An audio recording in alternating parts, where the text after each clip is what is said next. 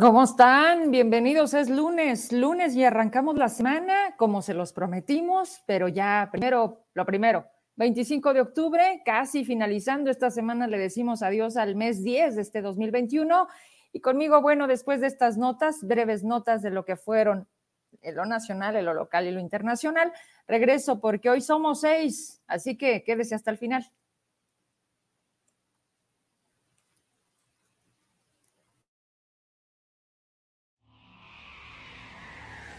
Internacionales. Golpe de Estado en Sudán.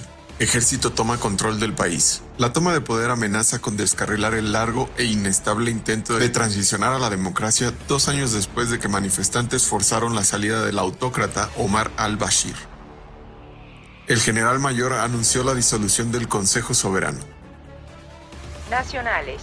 AMLO descarta modificaciones al presupuesto 2022. El proyecto de presupuesto que nosotros enviamos tiene que ver con la transformación de México. Las negociaciones es politiquería. Siempre se ponían de acuerdo porque le iba muy bien a los de arriba y muy mal a los de abajo. El presidente enfatizó que no se pueden quitar recursos al pueblo. Locales. Empeora la falta de medicamentos. Se agudizaron las complicaciones para conseguir tratamientos para pacientes con trasplante de órganos. El Estado se coloca entre los primeros lugares a nivel nacional con este problema. Entre los fármacos más escasos en 2021 están los que se usan para distintos tipos de cáncer, aunque sobre todo han sido aquellos para los de mama y riñón.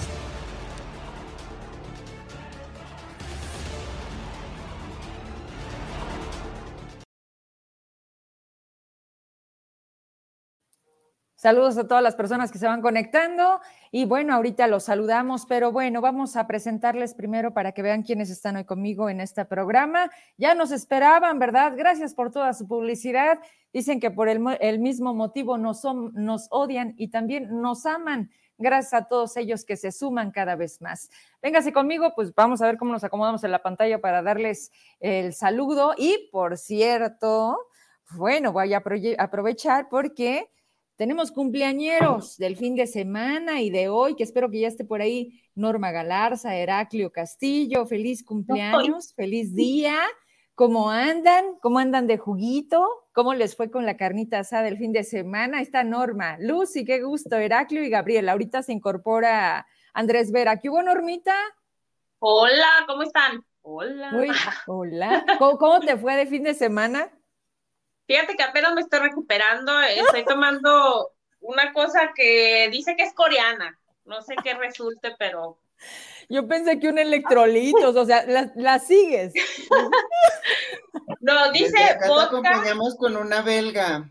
¿Era la Yaya? Heraclio, espérate. ya es intenso. Y es lunes. No, pues salud, ¿verdad? Mi querida Lucy, qué gusto saludarte. Vela, no, y todavía le hace salud. Y apenas vamos a arrancar. Feliz cumpleaños, Norma. Hoy es tu día. Ah, gracias. Hoy es tu mero cumple. Hoy. Pero como todo mundo acá trabaja, pues hicimos el festejo desde el fin de semana, entonces hoy es el recalentado del festejo. Allá, sí trabajan. Ajá, bastante. es que allá sí pagan. Ajá, también. ¿Por qué crees que, estamos manteniendo la economía mexicana con las remesas? Con las remesas, claro. que para el gobierno de México es presunción, ¿no? En lugar de decir, carajo, nos estás haciendo que nos vayamos de este país. Pero bueno, ahorita le vamos a entrar de lleno. Qué gusto saludarte, te mandamos un abrazo, feliz cumpleaños, que los cumplas así, así, con esa, esa posibilidad de estar juntos hoy aquí y muy pronto también vernos de manera física, ¿no? Que ya hace falta. Gracias, Marta. Así es, Benito.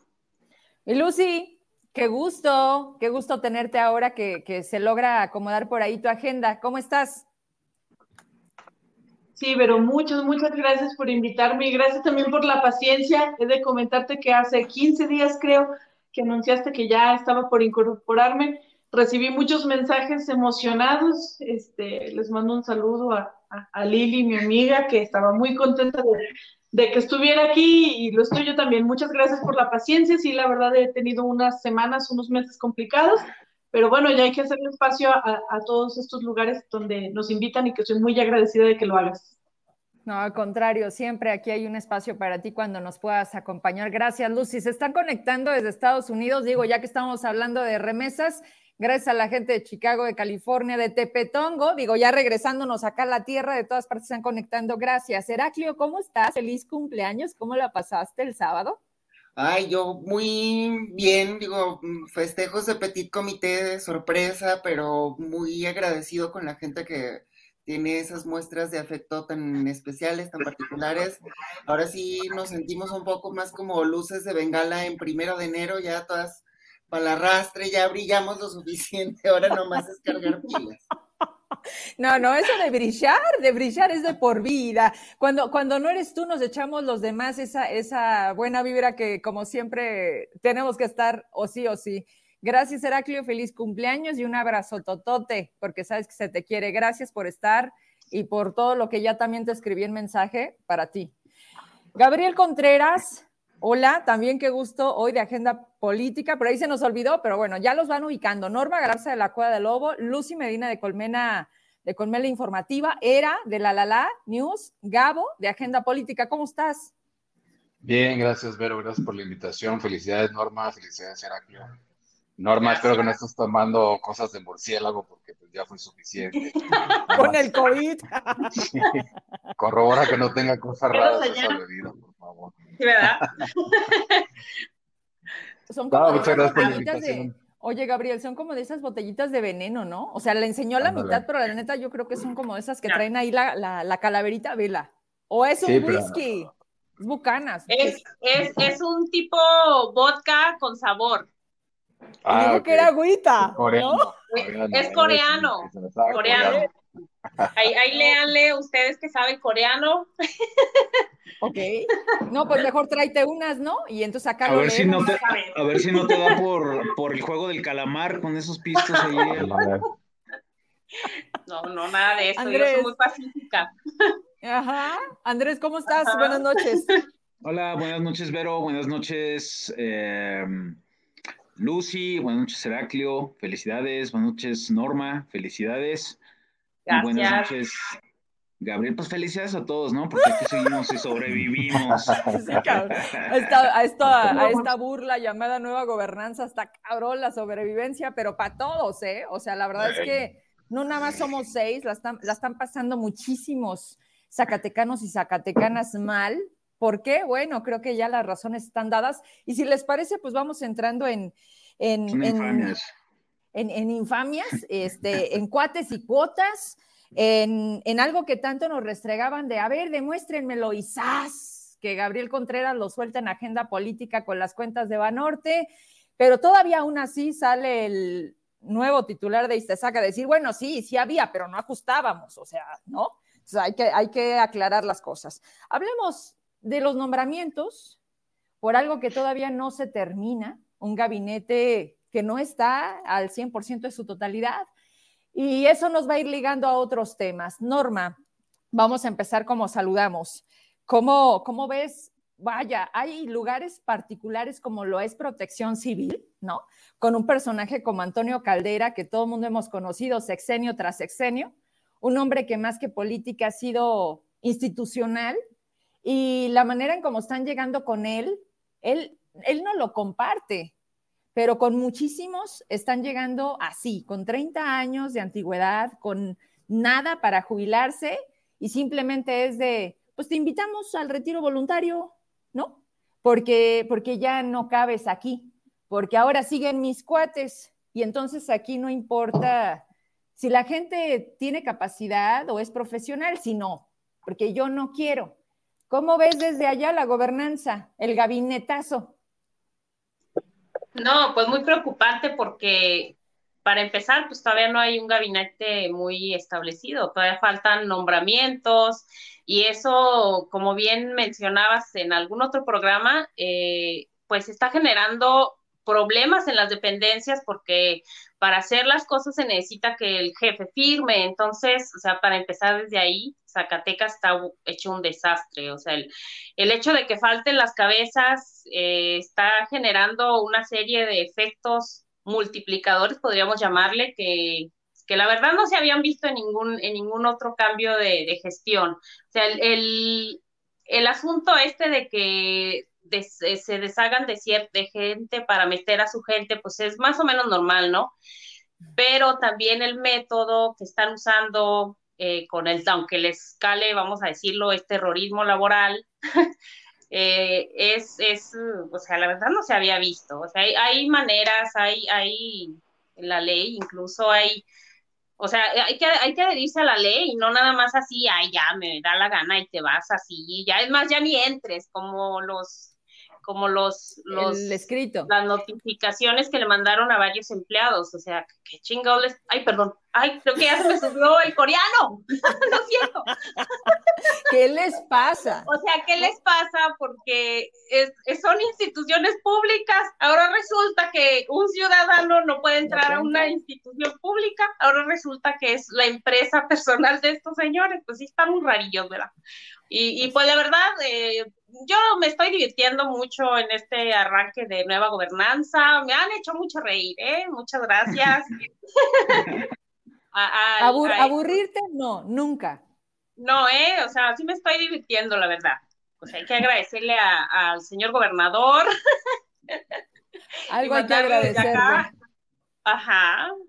Entonces, pues, así, o sea, lamentablemente el Zacatecas pues no está como para un gobierno que improvisa, o sea, necesitábamos a alguien, veníamos, es cierto, sí, traíamos un desastre financiero, eso ni quien lo niegue, pero no necesitábamos a alguien que nada más va a poner pretextos, todo lo contrario, necesitamos a alguien que trate, o sea, y así no puedes mínimo tratar, o sea, que entonces vas a estar sentado poniendo pretextos, pues, ¿cómo? Entonces que se regrese Tello a, arreglar su desmadre o el mismo Miguel Alonso, ¿cómo le hacemos? ¿No? Ahí está proponiendo algo Norma Galarza, ya que andamos con eso de las ratificaciones. Bueno, todo puede pasar. Lucy Medina, ¿tú, ¿tú cómo ves este panorama? Estos, que es ya mes y medio, ya ni sé cuántos días, pero vamos en el calendario menos uno, menos otro, ¿no? Menos, menos. ¿Cómo ves a pues todo en general, pero particularmente el gabinete que no pueden acabar de nombrar. Urgidos, ah, eh, Vero, de que nombren. Yo recuerdo todavía los días 10 de septiembre, 11, todavía el 12, incluso el 13, los memes diciendo este, que qué pasaba, ¿verdad? Si continuaban jugando piedra, papel o tijera o porque no sabíamos de todo el gabinete, ya pasó más de un mes, prácticamente mes y medio, y todavía no lo tenemos completo. Celebro que, bueno, ya se, se nombraron a los principales, digamos, uno que nos surgía mucho y que se tardaron mucho en nombrar, como fue la Secretaría de Gobierno, eh, pero también se tardaron tanto que los problemas se acumularon, creo que algunos explotaron. Eh, y, y, ahora, para quien llegue, incluso en donde ya están nombrados, pues les cuesta, creo yo, retomar los hilos que quizá nunca se debieron soltar, ¿verdad? En, una transición, entre comillas, rápida. Veo, por ejemplo, que en educación, aunque ya hay una titular, todavía hay muchos problemas derivados de eso. Estamos por empezar el mes de noviembre y todavía hay muchos alumnos sin clase y además venimos de una catástrofe educativa producida por la pandemia. Así es que cada día que se tarda un nombramiento, pues es sin duda eh, eh, un día que va creciendo un problema, no es una cosa automática, no es como que se nombre hoy y mañana ya todo se arregló, porque además, este, pues como digo, se, van acumulando. Faltan los menos, creo, pero no, no, los menos en cantidad, pero no los, no los menos en, calidad, todavía hay eh, espacios importantes. y sí me preocupa porque además eh, bueno, es momento de estar planificando con eh, los años venideros, si no es que ya tendría que haber mucho, pero sobre todo el ejercicio fiscal siguiente, creo que nos van a agarrar muchas prisas y muchos plazos legales que pueden terminar. Gracias, Lucy. Heraclio, ¿cómo ves? ¿Cómo ves esto? ¿Por qué? No, y otra cosa, los que faltan, los que han nombrado y quiénes son familia, cuates, y lo que siempre se dijo que no, hoy lo estamos ratificando, hoy lo están confirmando. Salen, dicen una cosa y por el otro lado pues, se tragan las palabras, ¿no? Porque ¿qué es lo que estamos viendo del gabinete? Sí, justamente eh, son pocos los que están en las titulares, en las titularidades de secretarías de, de gabinete de primer nivel pero sí vemos esos cuates, cuotas familiares en los cargos de subsecretarías o jefes de área, direcciones, como para más o menos ahí esconderlo. Hay nombramientos que se han dado, pero que no los ha anunciado propiamente el gobernador, ¿no? Pero coincido también con lo que dice Norma y con lo que dice Lucía.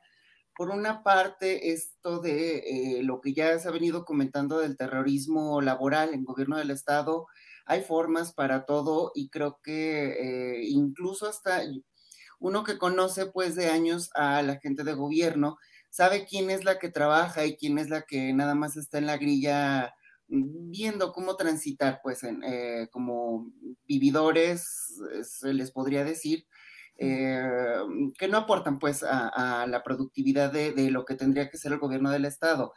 Y se están deshaciendo de la gente que saca la chamba, precisamente, que durante todos estos años de, de, de trabajo y de experiencia en el servicio público, es la que hizo funcionar uh, uh, las cosas y brindar estos servicios a la ciudadanía. Y mm, con ese agravante, pues, de hay gente que ya tiene casi, casi eh, la edad para poder jubilarse y que ni siquiera les permiten, pues, completar ese tiempo, un año que les faltaba a lo mejor para poder jubilarse dignamente, no se les está respetando ese derecho. Y por otra, también lo que comenta esta Lucy, eh, sí, aunque haya nombramientos que van como a cuentagotas y es preocupante, mmm, hay procesos, o sea, preocupa porque eh, las administraciones cambian en medio de un ejercicio fiscal y un ejercicio fiscal es de enero a diciembre. Hay recursos que se tienen que ejercer, hay proyectos que se tienen que ejecutar y no pueden verse interrumpidos tampoco por un cambio de administración, incluso recursos etiquetados que se tienen que ejecutar, si no pueden caer en subejercicios, pues, y eso pues también te, sería lamentable o más lamentable, como el caso de Milpillas, que se tuvo que regresar el recurso. Pero eh, estamos viendo que pasa el tiempo y sigue todavía una estasis en esta nueva gobernanza. Mm, seguimos viendo sobre todo las quejas en el sector magisterial hay nombramientos que no se han dado dentro de las plazas de los profesores, eh, hay directores de, de, universidades o de instituciones tecnológicas o subsistemas que tampoco se han dado, no se han asignado las cargas laborales. Mm, todavía faltan estos procesos en, en, en el aparato educativo y estamos en medio de un ciclo escolar, entonces mm, falta todavía y que le aprieten a la, eso que le llamaban que los, los tractores ¿sabe qué de, de la nueva gobernanza? No, mucho aceite a ese tractor de, de, la nueva gobernanza. Ojalá que sí vengan este, pronto esos cambios que ya urgen, porque si no, sí se pueden perder recursos ya se están perdiendo recursos. Gabriel Contreras, si algo tienes claro es justo eso, o sea, no está la federación esperando que Zacatecas vaya por una cajita, ¿estás de acuerdo? Y David Monreal no trajo dinero, creo que lo has eh, dicho muy claro en agenda política, pero agregado a eso, ¿por qué no terminan de nombrar al gabinete? Pues porque es David, pues es sencillo, o sea, pues es un gobierno que no tiene, no tiene pies ni cabeza, que no tiene forma, que no tiene fondo, que tiene mucho discurso, que no tiene dinero, que no sabe qué es un gobierno, que hace un plan estatal de desarrollo al 20 para las 12 antes de que cierre el viernes. Pues es David, o sea, nosotros ya lo conocemos y lo está conociendo mucha gente con la que está quedando mal, gente que estuvo en la campaña y pues yo de repente soy cizañoso y les pregunto, oye, pues tú le echaste una campaña y trabajaste fuerte, eh, si ya te pagaron o, o, no te han pagado o, o, cómo está la cosa, porque pues tú debes de ser una de las personas que, pues como mamás trabajó en, en la campaña, pues no es posible que no te estén pagando tu salario, tu salario que pues es un derecho otorgado, ¿no? Pero, insisto, es David, yo no encuentro, igual que Norma, me, estoy, me la estoy pasando muy bien, me estoy divirtiendo bastante. Pensé que iban a tener un poco más de idea. Veo que no tienen ni la más mínima idea de lo que está sucediendo. Eh, hay muchas especulaciones de por qué se maneja el dinero, por qué no se, no se depositó en tiempo. Eh, la gente que conoce sobre finanzas dice que hay pues, esa necesidad de estar sudando los intereses porque pues, evidentemente David no tiene nada del dinero. Va a ser muy complicado que cumpla su programa de 100 días, vaya ni siquiera eh, o sea, desde que tú ves cómo están armando el plan estatal de desarrollo, dices, pues bueno, los 100 días ya ni hablamos, ¿no? No hablamos ni de 100 días, no hablamos de, de la inmovilidad del gobierno, de que un presidente del Tribunal Superior de Justicia tenga que estar pidiendo dinero porque no tiene para pagar el, agua, para pagar la luz.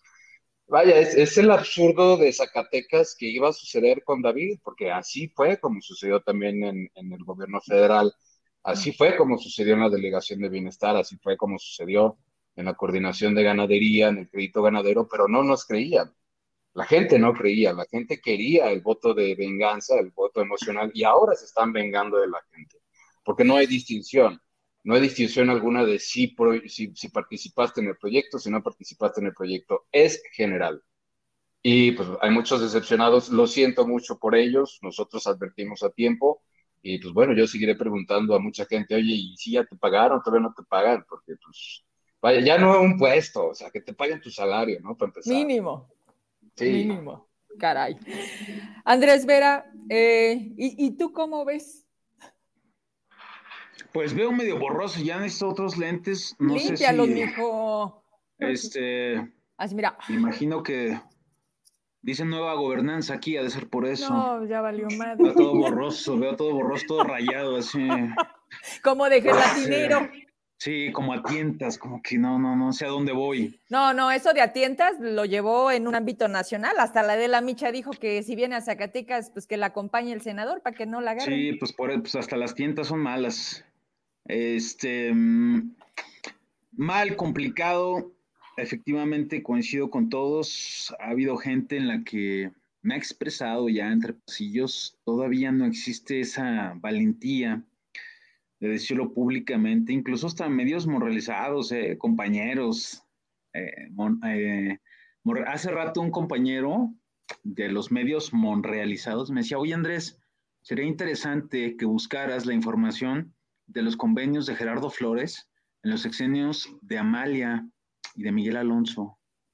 Muy buen dato, de preguntarlos, porque finalmente toda la retórica y el discurso va en que no hay, en que la politiquería, y, yo, yo lo comentaba en una columna hace tres o cuatro meses, prepárense para el nuevo discurso de los medios neoliberales, los medios eh, pagados, los medios me atacan, no me dejan gobernar, es aterrizar el discurso, ¿no? Es aterrizarlo y creer que sosteniendo em, lo que sucede día tras día en la mañanera, se puede trasladar, se puede endosar un plano local y funcionar. No entienden que no. No entienden que las encuestas sigue, Andrés Manuel en las encuestas sigue teniendo una gran aceptación. ¿no? Es parte, yo lo he comentado en otras en, ocasiones anteriores, es parte del hartazgo natural de también, eh, y hay que ser claros y objetivos, bueno, siempre he dicho que la objetividad es un término inexistente, pero bueno, hay que ser equilibrados pues en el, en el ámbito informativo. Cuando hay que reconocer que sí nos dejaron un desastre de país. Sí, sí, o sea, sí. Yo lo ponía el otro día en Facebook, pero eso ya lo sé. Dime cuáles son las soluciones. ¿Qué estás haciendo? Porque yo veo en el, en el gobierno de David Monreal creando más problemas de los que se solucionan. Volvemos a la, pregunta esencial.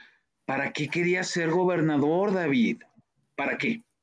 ¿Para favorecer a tus empresas? ¿Para poner a cuates y cotas? Porque coincido contigo, Vero. Finalmente ha hecho todo lo contrario, David, a lo que prometió en campaña. Prometió seguridad y ya vimos la nota de reforma. Prometió eh, este, arreglar baches y carteras en 100 días y digo, tú sales a cualquier calle y está inundado de baches, sea donde sea, no se digan las carreteras estatales.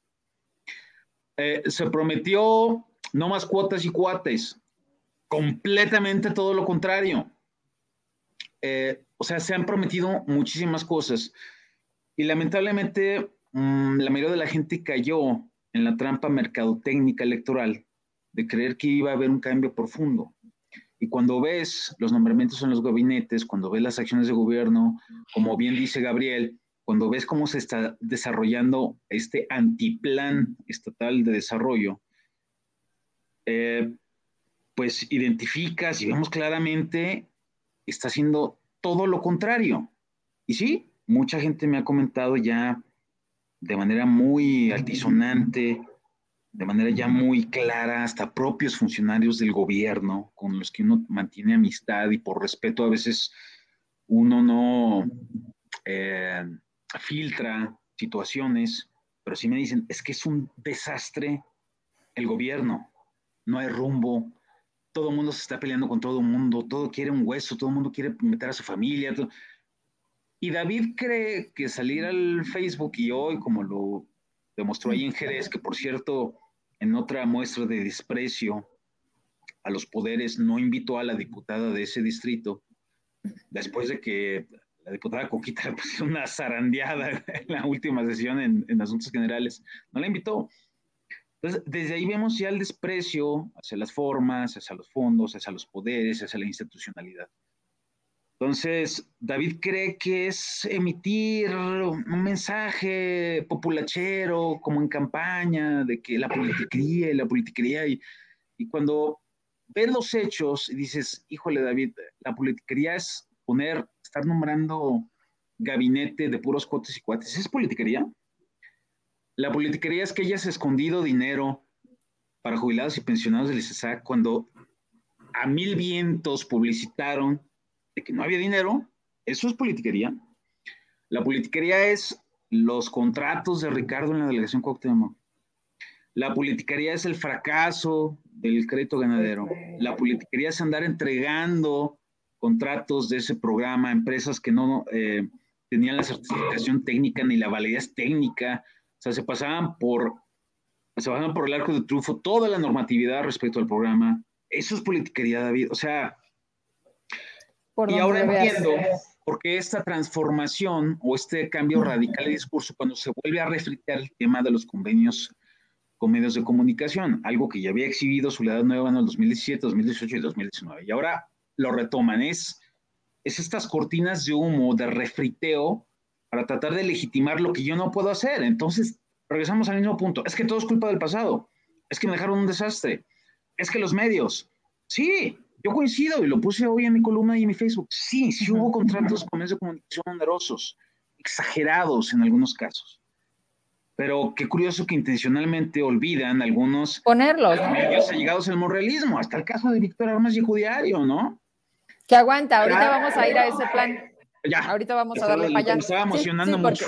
No, espérate, espérate. Vamos, vamos por partes. Ahorita, ahorita agarramos ese, ¿va? Porque por supuesto que hay que hablar de eso. Creo que muchos se han iba a decir, se han sanitizado, no, se han satanizado. O sea, hablar de convenios es así como, no lo digas, es oscuro, que nadie lo sepa. A ver, no, señores. Los medios de comunicación, por supuesto que a esto nos dedicamos. El punto es con quiénes deseamos trabajar. En el tema de la independencia, nosotros, así, estos seis que ven, nosotros decimos, sí, sí queremos trabajar contigo. Es muy distinto a otras empresas, que curiosamente, como bien lo dice Andrés, miren, antes de irnos a ese tema, porque es un tema que, lleva a otras cosas, yo no quiero dejar de mencionar por qué así. Esa parte yo todavía no la logro entender. A ver, Norma Galaxia, te han llegado por inbox denuncias, eh, solicitudes en donde, oye, Norma, habla sobre los despidos, ¿no? Oye, los trabajadores de confianza están así de, y si quieren, ¿no? Espérense. Y si no, cáigale tienen una condición distinta a los trabajadores de base, de contrato, de confianza, becarios, o sea, hay como que una, un universo de contrataciones que hoy nos estamos dando cuenta, pero que tampoco es nuevo, siempre sucede con cada administración. ¿Por qué actuar de esa manera? ¿Por qué con un, con un documento que saben perfectamente que está mal? Por indicaciones incluso que usurpan acciones de una dependencia para meterse a otra dependencia con personas que no tienen esas facultades. O sea, ¿a qué le están jugando? ¿A qué le está tirando la nueva gobernanza con este tema legal que va a traer en cascada pues un, rollo laboral muy grande, ¿no? No tienes lana para pagar, pero tampoco vas a tener para todas las demandas que vas a perder, porque está mal. ¿Cómo lo es? Pues demasiado preocupante en el asunto que, en el, en el, perdón, se me fue el avión. Ah. Eh, hay personas que son incluso de base, que están, ah, están hablando de este de este acoso laboral, o sea, que llegan a sus oficinas. Eh, he visto muchos, muchos mensajes que dicen, no, es que eh, llegar y, la verdad es que hay, hay ataques, o sea, está, están viviendo la verdad las de Caín, la gente que, que no es, pues que la nueva gobernanza quiere sacar para meter a sus cuotas y a sus cuates, o sea, porque no es un mal, una, un asunto malo que se adelgase la, la, nómina del gobierno del estado, porque pues ya sabemos que gracias a que hay demasiados empleados, pues hay, hay problemas. Llega un momento en que el estado no, no puede pagar tanto empleado que pues eh, definitivamente se llevan más del 75% del gasto corriente, tengo entendido, no sé si ya haya cambiado esa cifra, pero es muchísimo dinero eh, que se justifica en, en empleados cuando pues hay otras necesidades en el Estado. Y el problema pues ha surgido desde muchos sexenios que pues que a la gente que les ayuda en campaña la van acomodando. Entonces, si realmente este nuevo gobierno quisiera hacer la diferencia, pues ok, despido a una gente, pero ya no contrato, pero yo no creo que esa sea la intención, ¿no? O sea, quieren quitar puestos, quitar gente para meter otra. Entonces, no están solucionando de fondo, como dicen ellos, que van a solucionar el asunto del ISTESAC de fondo, pues eso no va a solucionar nada, va a ser la misma cosa, o sea, entonces no hay diferencia de este gobierno y del anterior en ese aspecto. Eso no sé si responda a eso tu pregunta. Sí, e, es parte de, es parte de todo esto, de, tratar de, nosotros, desde donde estamos, sobre todo ante la solicitud de la gente, de los empleos del gobierno, eh, las indicaciones que a veces nos dicen, oye, ¿hacia dónde le damos?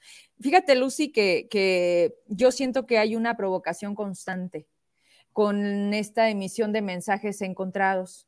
O sea, yo salgo, digo, pero no muestro pruebas en todos los aspectos están actuando de esa manera. El propio David ha señalado que conocen quiénes han llevado al quebranto el ISTESAC y el Estado, pero no vemos procedimientos eh, iniciados, no vemos que digan ellos son y vamos a hacer. Siento que pasó lo mismo ayer con el tema de los medios. Sabemos quiénes, sí, pero el tema de convenios, por ejemplo, pues tampoco se dan solos, ¿no? O sea, hay, un procedimiento y tiene todo esto. Entonces, ¿por qué estar cayendo como en el te digo pero no te digo? O te digo pero es público y búscalo. Y luego se ponen a filtrar la información con sus páginas que ya están por demás ubicables, ¿no? Con gente que hoy, hoy simplemente cambia los beneficiarios, Lucy. Entonces, ¿cómo, ¿cómo entender una constante de mensajes que tú mismo te estás contradiciendo, empezando por un gobernador que refiere a los trabajadores del gobierno como una huevonada, ¿no? O sea, perdón, a mí se me hizo, él es, como dice Gabriel, pues es que es David. Aquí lo malo es que pensamos que pudiera haber sido distinto, pero lo único que hacemos es confirmar quién es David. ¿Qué opinas, Lucy? Sí, pero lamentablemente es parte de una cultura política que estamos muy lejos, yo creo, de eliminar la cultura de vive el rey, muere el rey.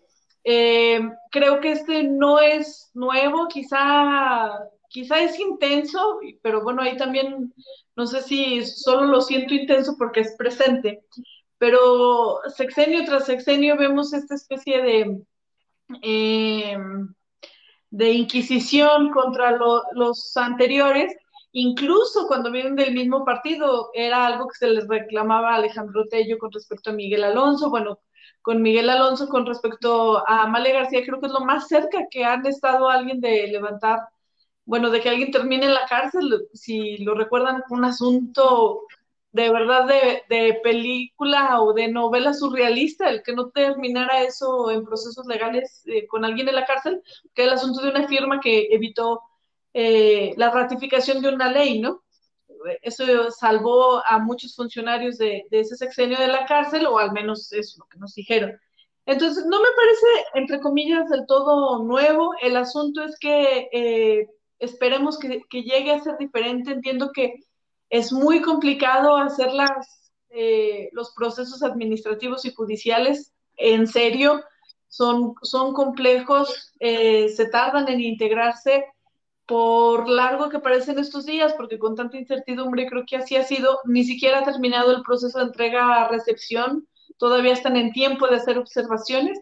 Entonces creo que quizá a lo mejor estamos viendo, a lo mejor estamos esperando ese resultado pronto, ¿no? Eso puede tardar meses y quizá años. El asunto es que a lo mejor es insano y poco recomendable estar dando adelantos porque incluso eh, pues le estás dando un norte al que posiblemente cometió un delito de por dónde vas.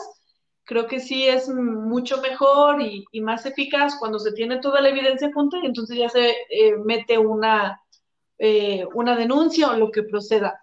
Eh, espero que en los próximos días, semanas, eso suceda, si es que de verdad encontraron eh, alguna responsabilidad.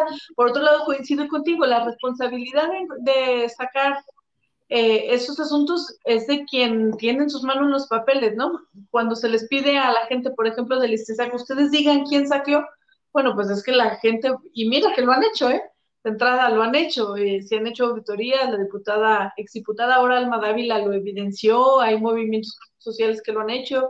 Más de una vez hemos escuchado, entre otros personajes, al maestro Marcelino Rodarte explicando lo que casi nadie quiere oír porque pocas personas se detienen a escuchar. Entonces tampoco sería novedad, más bien escúchenlos y de todos modos, pues vean por dónde van estas personas y A, desmiéntanos o B, confírmenlo. Y si es confirmable, pues bueno, hay que pasar al, al, momento de judicialización, si es que así procede. Ya hay una fiscalía anticorrupción, ya hay un sistema anticorrupción, ya hay mucho más herramientas eh, legales que permiten esto.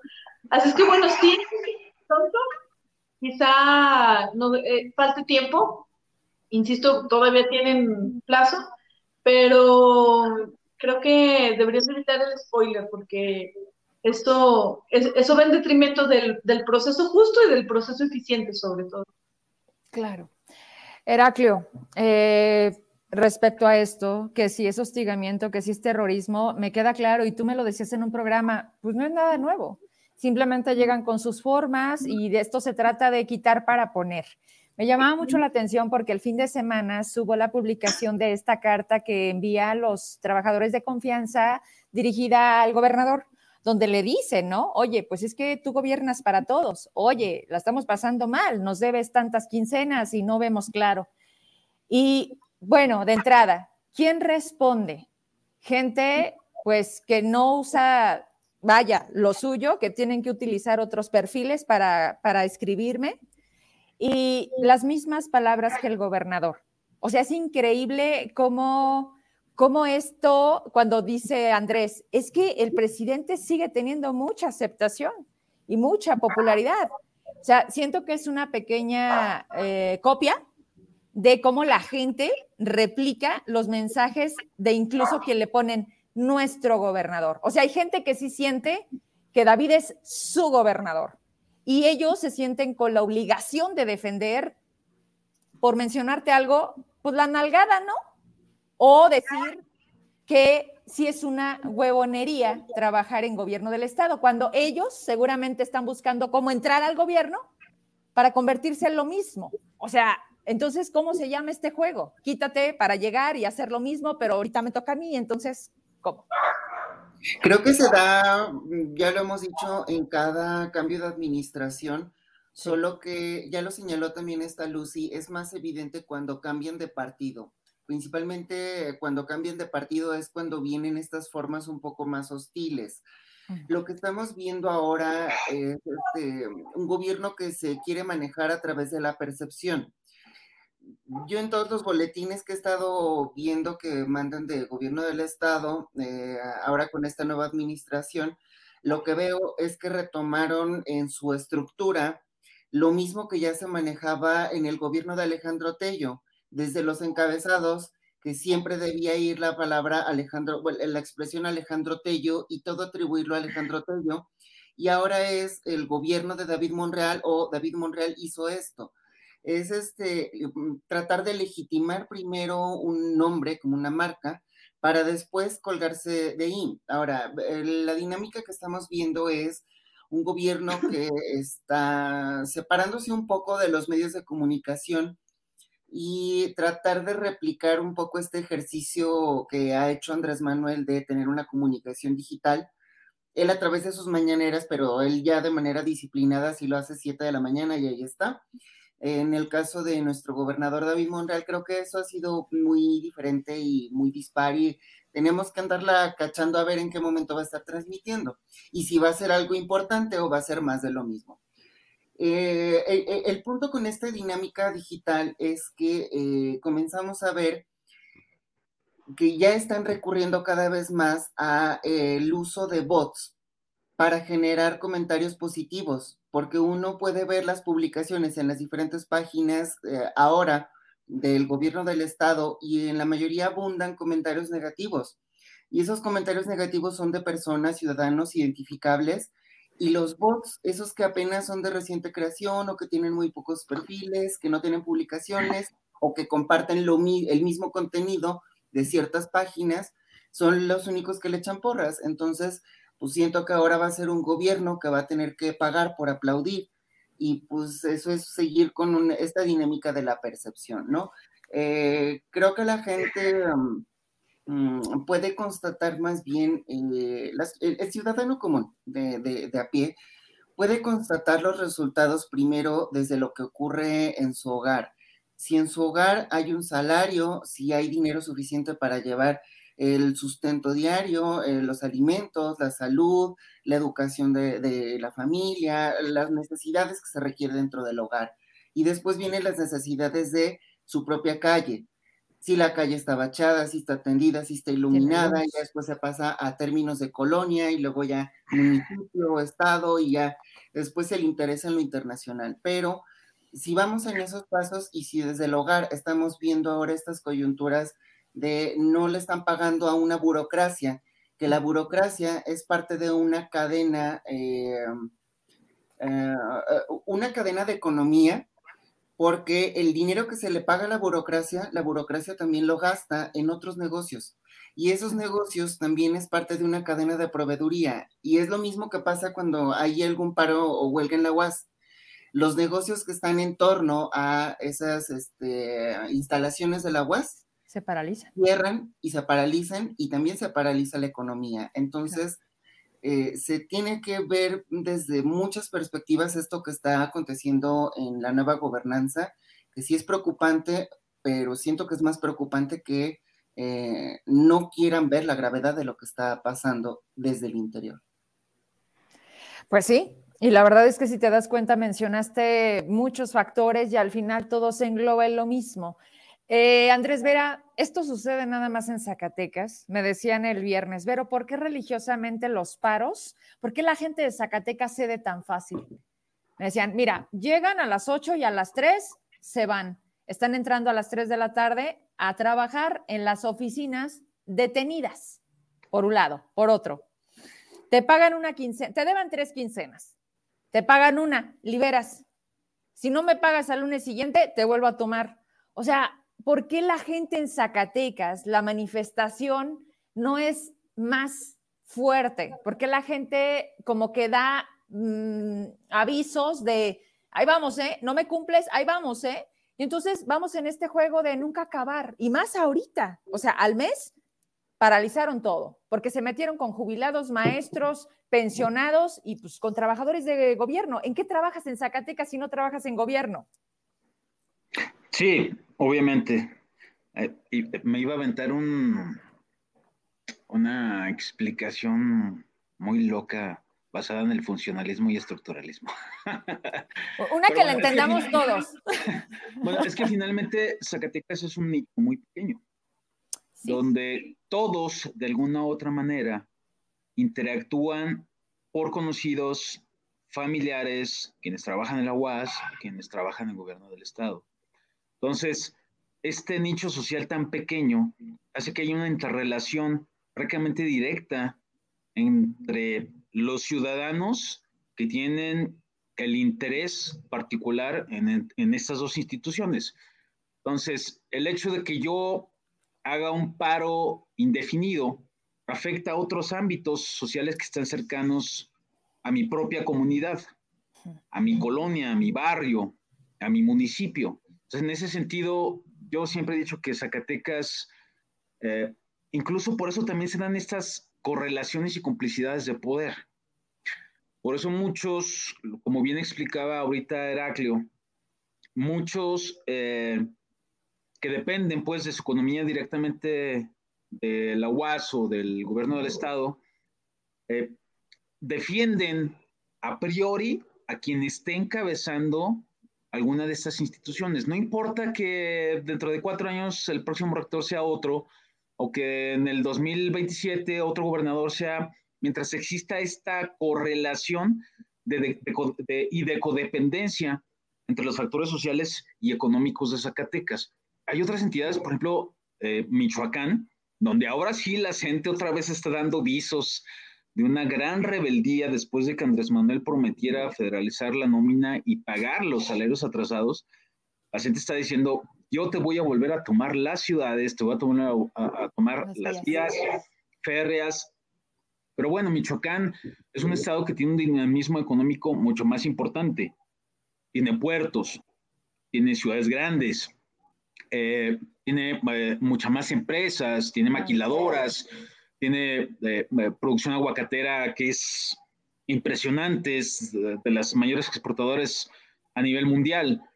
Entonces, eh, de alguna u otra manera se soporta el hecho de que se pueda paralizar un aspecto importante de la economía, pero en Zacatecas prácticamente todo circula a través de la erogación que hagan los gobiernos a través de contratos y salariales y de lo que haga la UAS. Ya lo vimos en el, la última, en el último paro, la última huelga extensiva que hizo la UAS. Híjole, no, no me viene el dato fresco a la cabeza, pero fue como de tres semanas, un mes, ¿no? Donde incluso había algunas personas y algunos comerciantes que daban los datos de sus afectaciones económicas y tan, tan solo en el circuito del campus siglo XXI-2, es el que está ahí en psicología, contaduría, en una semana los comercios que giran alrededor de ese campus tuvieron pérdidas por 7 millones de pesos. Entonces, imagínate el nivel de confluencia alrededor de cuatro salarios no erogados para una gran parte de la burocracia de gobierno del Estado. Por supuesto que no hay fluctuación, no hay, eh, no hay circulante entre restaurantes, en la tiendita de abarrotes, en el pago a las tarjetas de crédito, eh, no hay eh, consumo en, el comercio que a todos singularmente nos atañe, porque ¿quién de nosotros o quién de los espectadores no conoce a alguien que tiene un negocito? Ya sea una lonchería, un restaurancito, una tienda de abarrotes. Y cuando vemos que hay, eh, no hay fluctuación de la, de la economía, sobre todo cuando se paraliza el gobierno del Estado, pues a todos a todos les va mal. Es lo que no ha logrado entender David. Él cree que eh, si no le paga la burocracia y el burócrata se manifiesta, pues lo va a correr, ¿no? Es que ese es el plan. Entonces, así ya tengo un pretexto para meter el mío. Pero lo que no entiende es eh, precisamente la dinámica y la lógica de la economía en Zacatecas. O entonces le decimos a Minera Peñasquito que se venga para acá a la bufa o explore ahí el crestón o, o a, Peñoles que, este, se instale ahí en Betagrande, o qué hacemos, pues, ¿no? Entonces, esa falta de, imaginación, además, para añadirle un valor agregado a la economía de Zacatecas, también va en detrimento, pues, de lo que la gente está observando de este gobierno. O sea, no solamente está la gente o, o, un servidor está observando la gran dependencia que tienen los gobiernos locales de la federación con un Estado, eh, con una em, eh, captación eh, mínima de impuestos propios, singularmente eso la federación, y ahí viene la ley de coordinación fiscal, ¿no?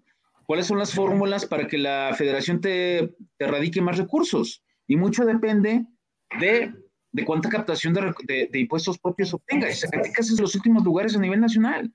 Entonces, ok, entonces, ¿qué hago?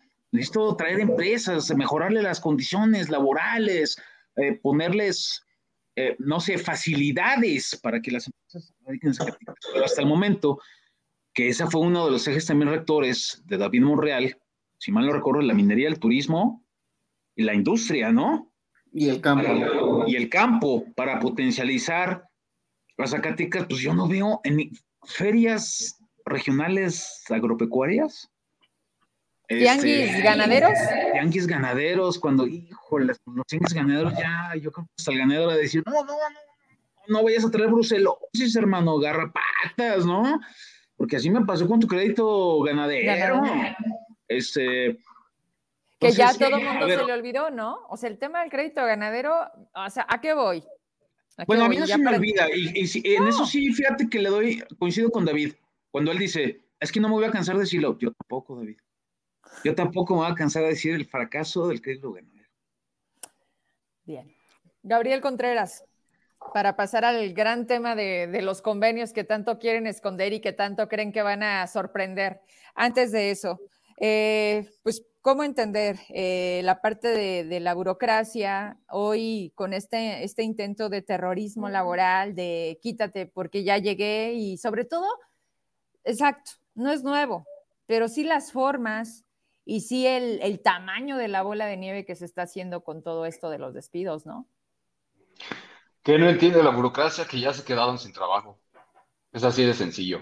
Yo no sé qué hacen las oficinas, yo no sé por qué no han parado, yo no sé por qué no están organizados, yo no sé a qué, a qué le tienen miedo. ¿Me van a quitar mi trabajo? No, señores, ya les quitaron el trabajo. Entiéndanlo, ya no tienen trabajo, tengan un poco de dignidad, no se paren en las oficinas de gobierno, búsquense un buen abogado, paralicen las oficinas, hagan manifestaciones. Decías, ¿por qué Zacatecas aguanta tampoco? Porque no hay sociedad civil porque no hay sociedad organizada, no nos organizamos.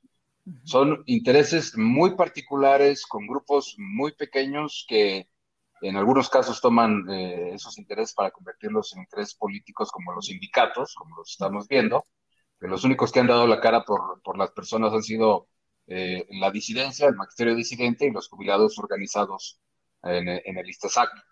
Y los demás están ahí entre que sí le decimos al gobernador o no le decimos al gobernador, o y si se enoja y si no se enoja, por Dios, eres un sindicato. Eres parte de la organización del siglo XX que dio el derecho al trabajo, o sea, la colectividad, la defensa de los derechos del trabajo. ¿Qué pasa en Zacatecas? Insisto, no hay sociedad civil organizada.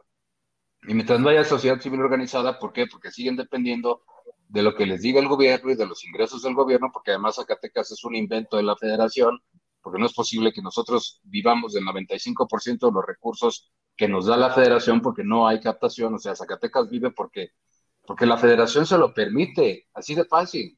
Si Zacatecas un día dice, oye, pues este, me voy a salir del pacto federal, pues salte mi hermano, porque sabes que estos recursos los voy a utilizar para otras cosas. El 95% de tu dinero te lo doy yo. El pacto federal te, te mantiene, ¿no? A ti, a Tlaxcala y a no sé cuántos otros Ah, se nos fue Gabo, se desconectó Gabo. Te digo, pero bueno. Ok, ahorita regresa Gabriel. Qué abrupto se fue, ¿no? O sea, como que se, se cortó. Vaya, vaya. Ahorita esperamos a, este, a, a, mi Gabo para que termine de, de, Vaya, ya con él cerramos esto para dar paso al último tema. Ya casi nos da las nueve de la noche. Pero bueno, tú me dices, ¿no se conecta? Vámonos, vámonos ahorita, si no al cierre, ¿va? A ver, Norma, Hablemos entonces de esto que creen que, es el oscurito. Bueno, no sé para algunos, ¿no? Ahí es donde diferimos de las cantidades y los millones. ¿Cómo entender eh, un, un coordinador de comunicación social que hay que ubicar de dónde viene? O sea, viene de los medios, sabe perfectamente cómo, cómo las empresas trabajan. Las empresas como Televisa, TV Azteca, se manejan por metas en función de cumplir esas metas, se, mantienen las plazas. Si las plazas no son funcionales, se desaparecen o hay reestructuras. Eh, se habla de Miguel Alonso pagaba al día, ¿qué decían? Un millón, ¿no? Un millón. Y luego conté yo, me acuerdo perfecto porque se está como repitiendo la historia, llega Alvarado y le dicen, córtalos a la mitad. Y dices, ah, no, todos los, todos los empresarios y todos los que dependen de, que son directores, que no son los dueños, no, o sea, no. Y se les puso difícil la cosa porque hay como grupos. Hay grupos más fuertes de unos medios que de otros. Y luego se dividen, los que son por impresos, los que son de radio, los que son de tele y hoy los que estamos de manera digital. Pero ojo, Una cosa es ser independiente y otra cosa es igual, depender de alguien. ¿A qué voy con esto? Realmente lo que hicieron ayer, yo no sé tú qué esperabas. ¿Tú viste el video y qué dijiste? Ah, pues ahorita va a sacar la tablita, ¿no? Digo, vamos hablando de todos, vamos hablando de quiénes. Y vamos hablando de cómo le vas a hacer tú, porque ellos también están trabajando con otros medios. Aquí la condición es no le cambies nada no le toques un pelo a David, porque de lo contrario no tienes convenio. Así te habían tratado a ti, Norma Galarza, en anteriores administraciones. Era esa la condición para, porque hay que decirlo, nuestro trabajo no es gratis y la publicidad es de las acciones del gobierno, no de la persona, porque ahí también hay que dejarlo claro. ¿Cómo ha sido tu experiencia en medios y cómo ves ahora la postura de un coordinador que más bien parece vocero, pero que también le entra y habla de seguridad? O sea, igual no ubican su lugar, pero ¿qué opinas? Fíjate que yo, pues, no, como tú sabes, yo no tengo muchos años en medios. Me tocó todo el quinquenio de, de Alejandro Tello. Con Alonso, pues, apenas estaba empezando. Pero lo que sí tenía Alejandro Tello es que, o sea, era muy respetuoso de, la, línea, la línea editorial de los medios. O sea, nunca dijo así directamente, no digas esto, no digas lo, el otro.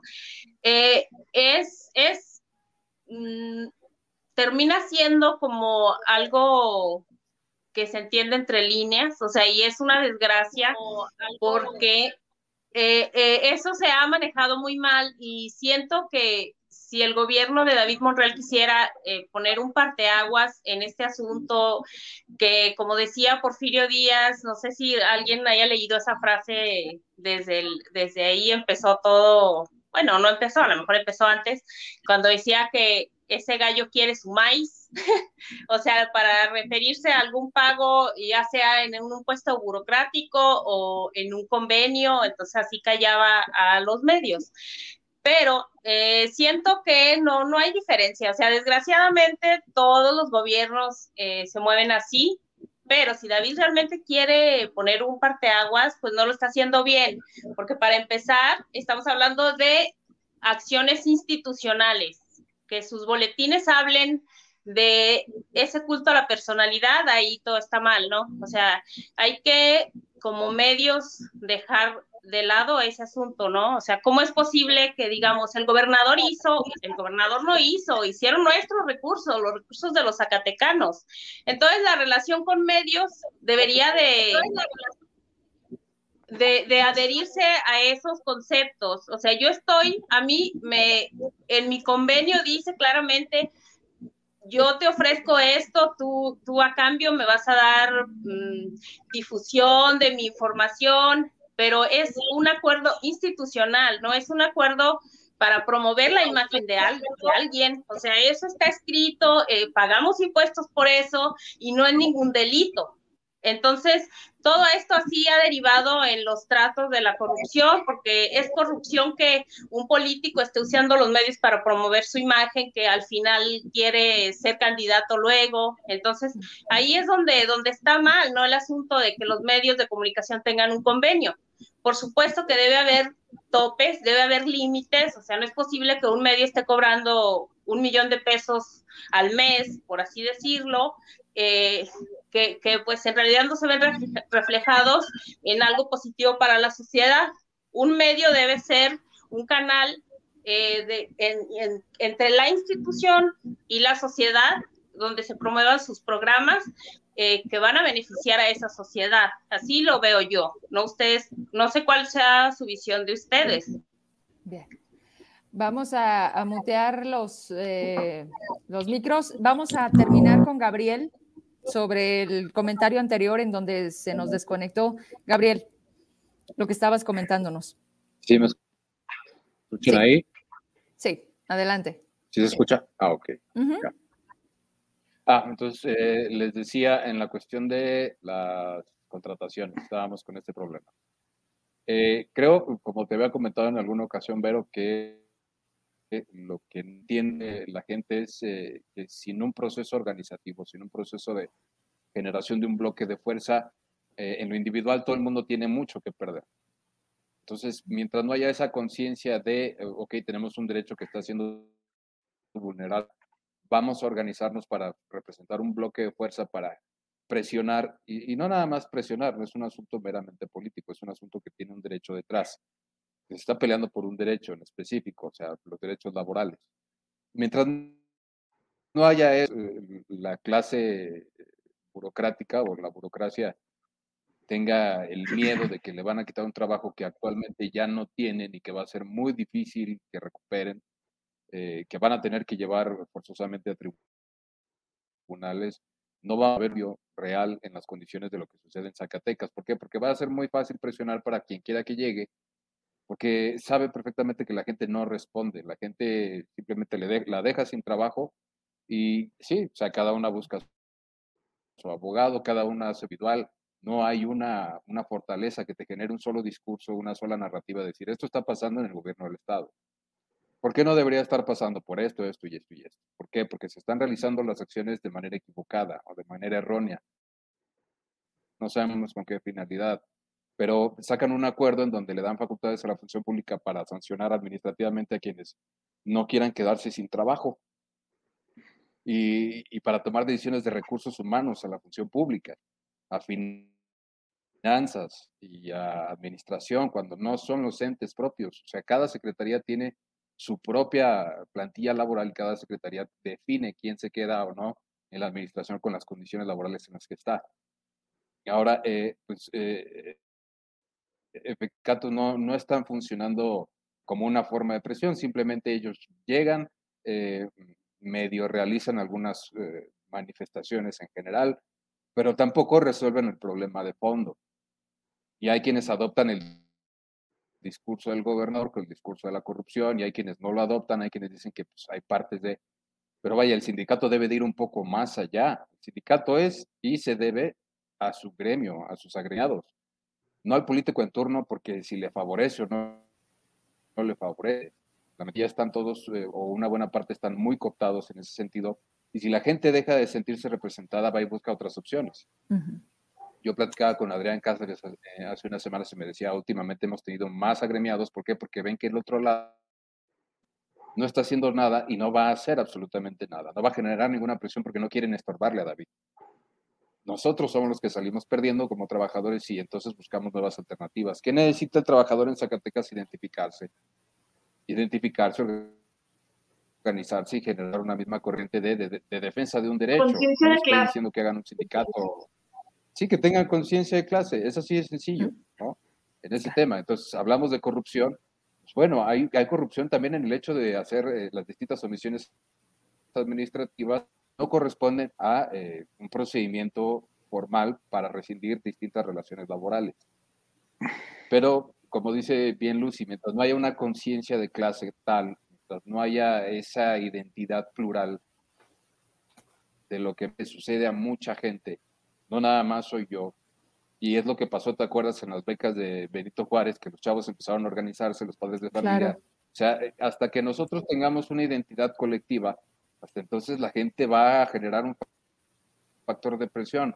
Como no son un factor de presión, ¿qué pasa? Pues al gobierno le vale y toma este tipo de decisiones arbitrarias. Pero insisto, yo a estas alturas sí le digo a la gente, ya el problema no es del gobierno, ya el problema es de ustedes, porque no se organizan.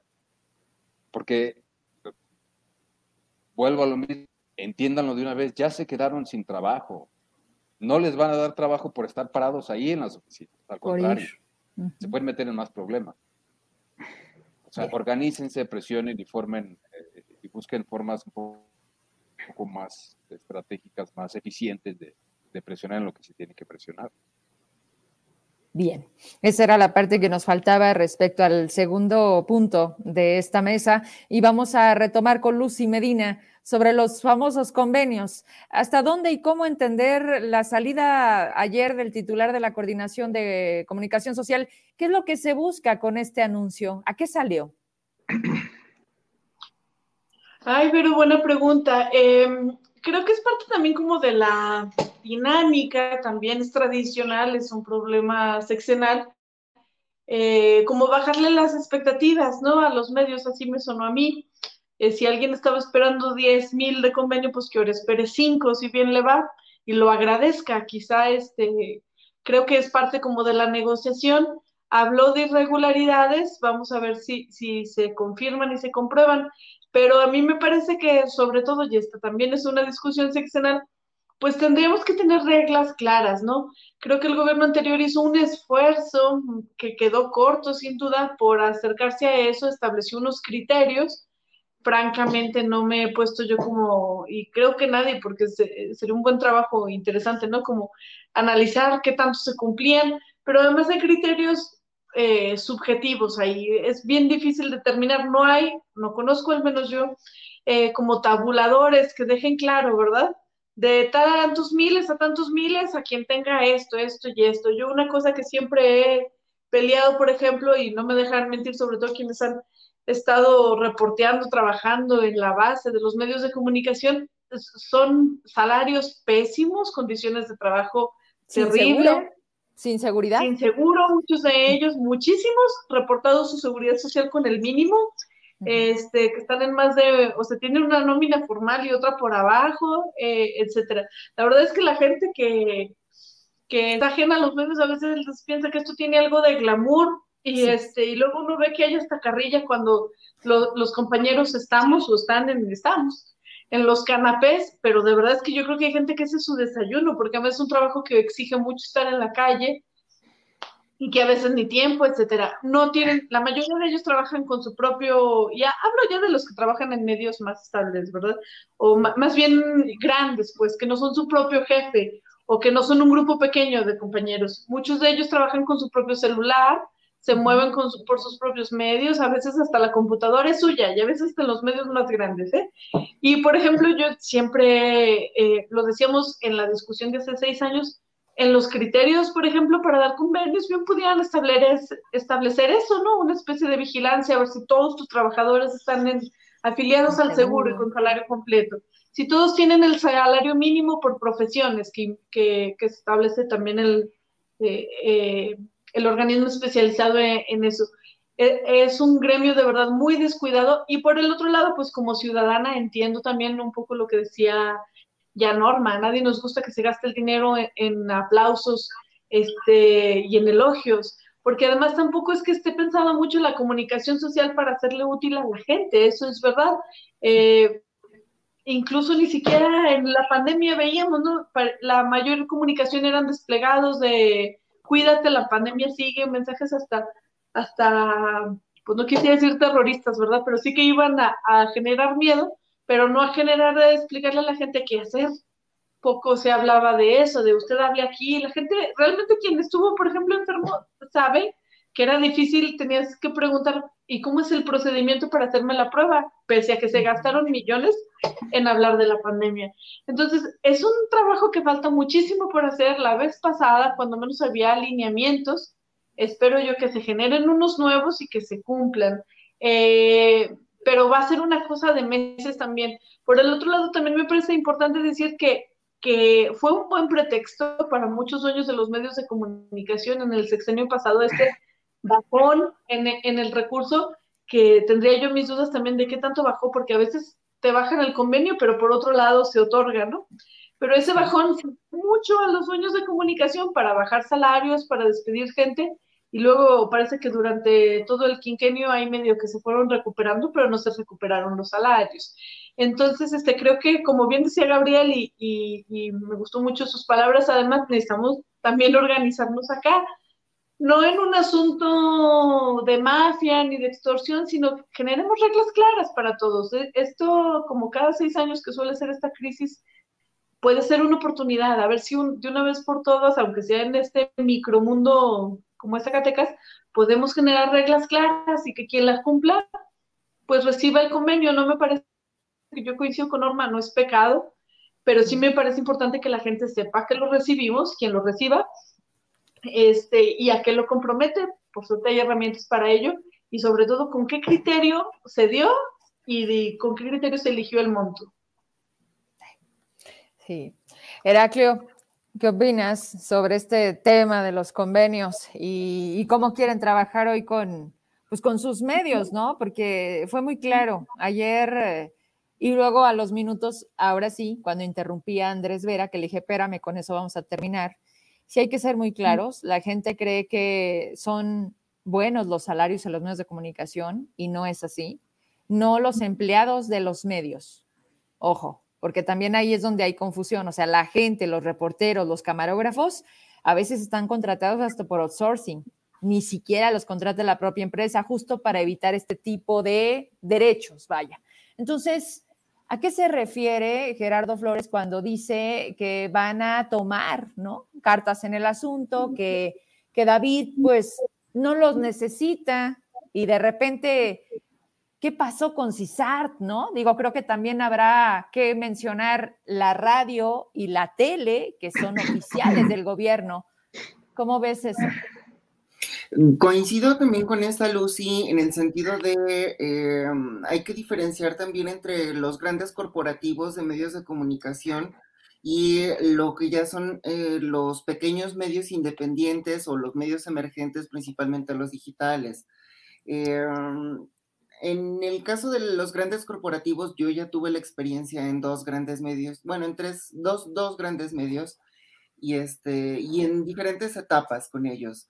Eh, fue una experiencia, otros compañeros lo han vivido también de otra manera. Y ahora yo estoy como periodista independiente, igual que eh, con quienes hoy estamos compartiendo panel. Pero um, hay que entender que eh, cuando el coordinador de comunicación lanza este mensaje ayer por la noche, es lo mismo leer un guion, de eh, legitimar esa misma visión de la nueva gobernanza del pasado, mucho dispendio, mucho robo, eh, todo lo malo atrás, y nosotros vamos a ser diferentes y esta política de austeridad, sí. Lo deseable pues es que haya una racionalidad en el gasto, sí, y que se optimice. Eh, algo que le falta ahí este, mencionar al coordinador de comunicación es que ante situaciones eh, de insuficiencia presupuestal como las que hoy está diciendo la nueva gobernanza un día sí y otro también, la ley de disciplina financiera tiene un apartado muy específico que dice, si hay insuficiencia presupuestal, hay que hacer reajustes en tres áreas específicas y van en, en, ese orden. Primero comunicación social, luego hay otras áreas donde se pueden hacer esos ajustes, pero la primera área es los gastos en comunicación social. Mm, ah, hay algunas gráficas ahí que estuvieron compartiendo hoy en redes, este, compartiendo algunos convenios millonarios de grandes corporativos. No se han compartido ah, la lista íntegra, completa, de todos estos convenios. ¿Por qué? Porque también hay intereses y se pisan intereses. Eh, y es replicar, pues, esta, em, perpetuar estos grupos de, de poder. Ahora, eh, la información siempre ha estado disponible en las plataformas de transparencia, pero ¿quién se da el tiempo para estar buscando eh, esa información, para estar, tener la certeza, pues, de cuánto se le paga a quién? muy cansado, muy laborioso estar ahí metido en las plataformas. Y ahora. Pero sobre todo era, o sea, ¿para qué? optan, pues, si les pasan una información peladita y en la boca, pues ya ni te das a la tarea de comprobar, porque ya te lo dieron, te lo crees y ya lo publicas, porque es algo que a lo mejor después te va a redundar en, algún beneficio económico. Pero bueno, yo sí estoy de acuerdo en que se transparenten estas listas y que se tengan criterios más claros, pero que también eh, se sepa distinguir muy bien que los convenios son por espacios publicitarios para la difusión de información institucional de eh, el que está contratando ese servicio, ¿no? Em, y una cosa muy diferente es la línea editorial de cada medio, del tamaño que sea, del corporativo que sea. Es muy diferente una línea editorial de un servicio de eh, difusión y publicidad que se está ofreciendo. Yo lo que siento que va con esta dinámica es a lo que van con recortes. Los medios grandes pretenden asfixiarlos para hacerlos mm, medios medianos.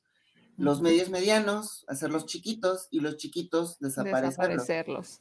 La cuestión es que hay quienes sí sabemos hacer periodismo independientemente de tener convenio o no.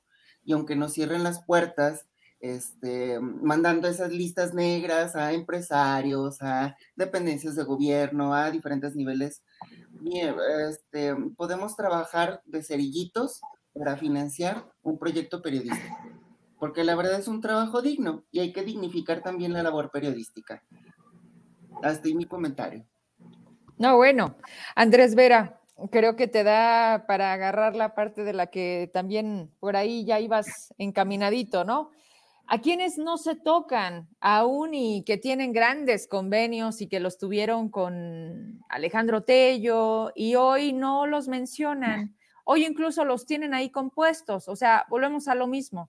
¿Sales a decir, pero no todo? ¿O cuándo lo van a decir todo? Sí, es parte de lo que comentaba hace unos momentos Heraclio. Es parte de legitimar o ampararse en ciertos grupos de poder. Por supuesto que yo no vi la lista, por ejemplo, de NTR, ¿no? Eh, ya sabemos cuál es la relación ahí de NTR con algunos grupos del monrealismo. Eh, yo no vi Ecodiario, eh, yo no vi, y lo comentaba en la columna, ¿no? Casualmente ese medio a los tres, cuatro meses de haber salido, obtiene un contrato de cuatro millones cien mil pesos, ¿no? En el que tiene Tello. Yo recuerdo que en ese entonces yo le reproché personalmente al gobernador Tello ese convenio. ¿Y qué te dijo? Ya ven cómo es el verita, ¿no? oiga, gobernador, no es justo eso. O sea, es un pago de favores políticos o qué. Ah, en fin. ¿Pero qué eh, te dijo? Que así era esto. ¿no? Bueno, 3.0 por ahí yo tengo algunos contratos en Guadalupe y otros municipios, hasta 50 mil pesos mensuales en ayuntamientos. Em, y es curioso, digo, eh, yo entiendo esta parte, yo en eso sí coincido. Si hay grandes contratos onerosos, por supuesto que los hay. Y la ganancia eh, no es ni siquiera representativa, ni se desliza a quienes hacen el trabajo informativo periodístico a favor de estas grandes marcas. Ya lo han comentado ustedes, salarios verdaderamente de hambre. Digo, yo cuando regresé de Guadalajara, aquí me ofrecieron trabajo en algunos medios y veía la suerte y decía, no, es que yo no vivo con eso. Ganas más limpiando parabrisas, ¿no? Y, con un, y con discursos de tu vida es mía, ¿eh? No, no, no, no, gracias. Pues yo prefiero empezar solito y, sí, con muchas carencias y todo, pero dije, no, yo soy dueño de mi tiempo, yo sabré qué publico. Y además, siempre me ha gustado la libertad de pensamiento, entonces yo sabré qué publico yo, qué expreso yo y cómo lo manifiesto. Entonces, em, incluso hay una anécdota por ahí en el 2017, si mal no recuerdo. Algunos medios se nos convocó a una reunión con la entonces secretaria de gobierno, Fabiola Torres, para ir em, construyendo, moldeando una ley de medios para Zacatecas. Yo recuerdo que en esa reunión tomaron la voz varios medios, sobre todo los directores de las grandes marcas en Zacatecas, y emitían su posicionamiento. Cuando a mí me toca hablar, yo les digo, bueno, pues yo creo que la ley de medios tiene que ir en relación a convenios justos, Ah, y yo había propuesto que no se les diera convenio a los medios que tuvieran laudos, que no tuvieran sus impuestos al corriente y eh, que no hubieran complementado sus demandas laborales. Híjoles, pues ahí fue un golpe para varios. Yo recuerdo que, que ahí Luis Enrique Mercado se me dejó ir a la yugular, pero digo, bueno, pues es que entonces, ¿a dónde van todas las grandes ganancias que obtienen? ¿No? Nomás a los dueños, a los dueños del capital, cuando sus reporteros los traen en condiciones, yo también hice reportero de medios y las condiciones son ínfimas, ¿no? Entonces, eh, se paró, se paró esa, ley de medios, después por ahí se presentó una, luego Mar Carrera en la anterior legislatura trató de presentar una refriteando la propuesta anterior, nada más le cambió el nombre, por ahí yo lo evidencié también en una nota informativa, y ha quedado ahí el asunto. Finalmente yo coincido con Lucy, es muy subjetivo, es muy complicado hacer una medición real de cuál es eh, el nivel de socialización o de penetración de cada medio. con los bots, con la compra de visitas, que ahora se puede hacer en cualquier plataforma, se pueden falsear mucha información. Pero bueno, eh, eh, y, hay, y eso da pie precisamente a la negociación política. Es que a mí dame tanto y a aquel, ¿por qué le das tanto? Y yo genero más opinión, yo genero más nota, yo genero más periodismo, ¿no? Pero bueno, finalmente volvemos a lo mismo. Son cuotas de poder, son compadrazgos, son amiguismos. Y yo creo que mm, el, el mensaje de Gerardo va en ese sentido. ¿Quién está conmigo y quién no? Independientemente de lo que te vaya a pagar Tú sabrás si lo tomas o lo dejas, pero si lo tomas, y yo lo expresaba hoy en mi texto, no quiero que golpees a David, ¿eh? porque a mí me lo han platicado varios. Incluso, no sé si Gerardo nos esté viendo, me imagino que sí. A mí me buscó él hace año y medio, nos tomamos un café ahí en una cafetería en Plaza Galerías, perdón por el, por el gol, pero, este, y me pedía ayuda. Oye, ayúdanos con David, y yo, pues que no, bueno, te lo pidió el senador, Andrés. El senador le pidió a Gabriel, Andrés y a Verónica que le ayudáramos a David, ¿no? Yo en ese entonces le dije a, yo entonces le dije a Gerardo, y tú ya eres jefe de comunicación, ¿qué vas a hacer? Vamos a establecer un convenio formal. No, no, no. Y yo recuerdo que me lo dijo. Ahí veremos si David gana. No, discúlpame, pero pues no. O sea, no. y desde ahí hubo ya un rompimiento pero lo curioso es atrás, ¿qué hay del mensaje de Gerardo? Bueno, yo acabo de publicar en Facebook una información que estuvimos buscando Gabriel y yo y su servidor prácticamente todo el día, nos metimos ahí a los portales de transparencia y yo sí bajé muchos contratos, muchos, acerca de varios compañeros que ahora son prensa monrealista. Ojo, es que eso es lo que también pretende la nueva gobernanza, confrontar a los medios. Y ahora soy yo el bueno, tú eres el malo.